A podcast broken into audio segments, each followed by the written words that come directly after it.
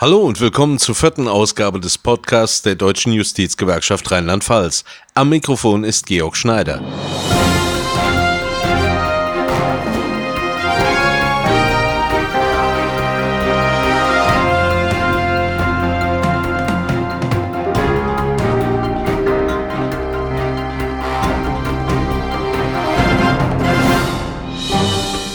In dieser Ausgabe hören Sie das Grußwort der stellvertretenden Bundesvorsitzenden der Deutschen Justizgewerkschaft Margot Scherer zum Landesgewerkschaftstag der Deutschen Justizgewerkschaft Rheinland-Pfalz.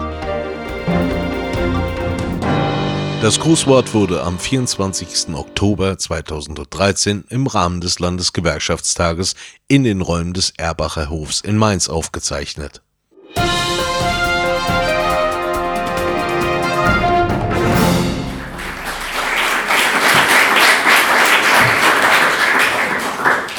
Sehr geehrter Herr Gräfen, lieber Helmut, liebe Kolleginnen und Kollegen, verehrte Gäste. Lassen Sie mich mit einem folgenden Zitat beginnen. In Deutschland gehen mehr Arbeitsstunden durch Grußworte verloren als durch Streiks. Als Gewerkschafterin bin ich dafür, diese Bilanz endlich mal zu ändern. Nein, nicht die Anzahl der Grußworte, ich votiere dafür, dass wir unsere Streikbereitschaft drastisch steigern. Aber ich stehe jetzt nicht hier, um zu einem wilden Streik aufzurufen und schon gar nicht unter den Augen unseres OLG-Präsidenten. Nein, ich habe die schöne Pflicht und überbringe Ihnen, euch allen, an dieser Stelle die herzlichsten Grüße der Bundesleitung. Wie Sie wissen, habe ich ja wieder ganz viele Ämter und bin auch stellvertretende Bundesvorsitzende. Meinen Mitstreitern in der neu gewählten Landesleitung wünsche ich für die nächsten fünf Jahre viel Durchsetzungsvermögen für die große Bandbreite der vor ihr liegenden Aufgaben. Einige davon, auch wenn sie heute schon mehrfach benannt worden sind, möchte ich dann doch kurz ansprechen. Das sind verbeamteten Kolleginnen und Kollegen per Order Mufti aufgezwungene Sparopfer muss zurückgenommen und ausgeglichen werden. Immer mehr Leistung kann nicht honoriert werden mit einer 1%-Deckelung der Gehälter. Von den vielen weiteren Kürzungen der vergangenen Jahre mal ganz abgesehen. Da der sichere Arbeitsplatz keine offizielle Währung ist, mit der man irgendwo seine Brötchen bezahlen kann, muss auch das Gehalt und der Lohn stimmen. Die von uns gewählten Politiker sollten die Forderungen des Landesrechnungshofs nach immer weniger Personal in der Justiz kritischer hinterfragen und dabei nicht in erster Linie an die leeren Haushaltskassen denken. Wir fordern auch die Verantwortlichen des Landesrechnungshofs hiermit auf, sich bei der neuen Berechnung von Pepsi, die im kommenden Jahr startet, sachlich einzubringen und deren Ergebnis ohne Wenn und Aber anzuerkennen.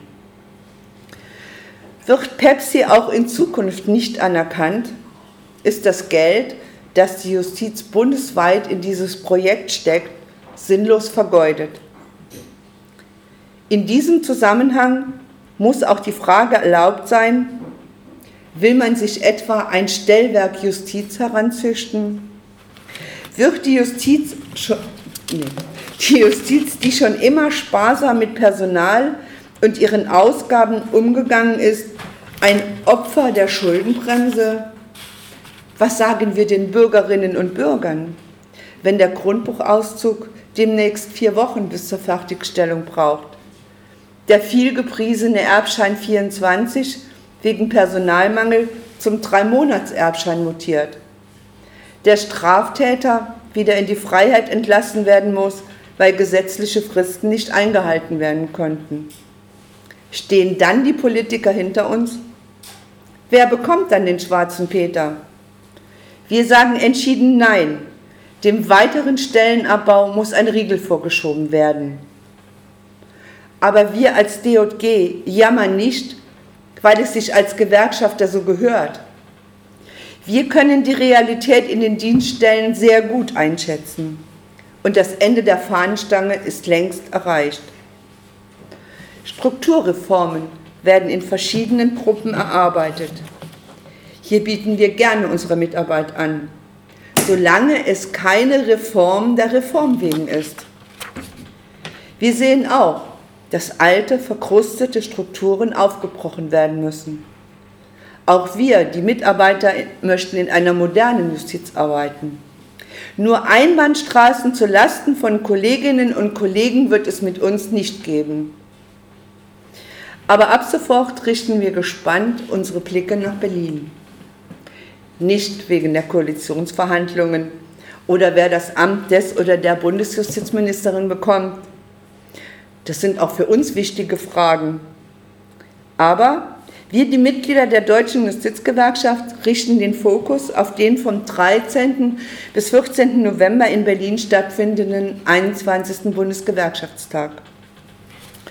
Bislang war Rheinland-Pfalz gut in der Bundesleitung vertreten, stellten wir doch in den vergangenen fünf Jahren zwei stellvertretende Bundesvorsitzende von fünf.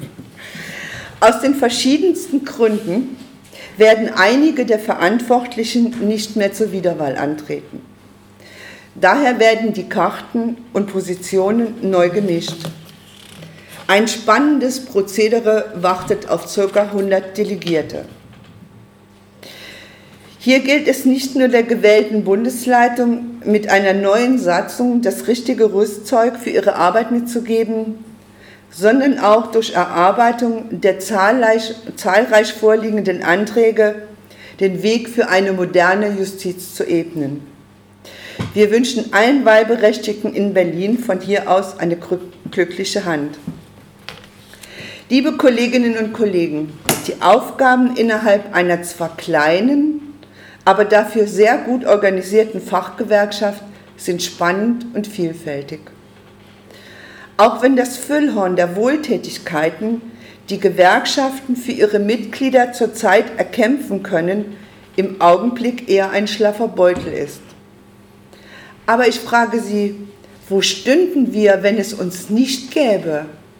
Aber Mitglieder in den Vorständen wünschen uns mehr Mitarbeit von der Basis. Jede und jeder kann sich mit guten Ideen einbringen. Daher fragt nicht nur, was die DJG für euch tun kann, sondern fragt auch, was ihr für die DJG tun könnt. Wir sind ein Team und nur so beweisen wir Stärke und erreichen Ziele. Vielen Dank.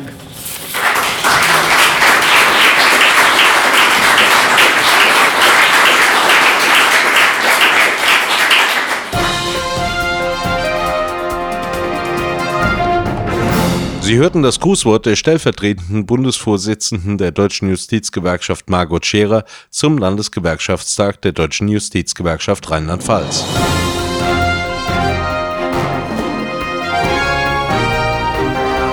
Weiterführende Informationen rund um die Arbeit der Deutschen Justizgewerkschaft Rheinland-Pfalz erhalten Sie unter justizgewerkschaft-rlp.de. Tschüss.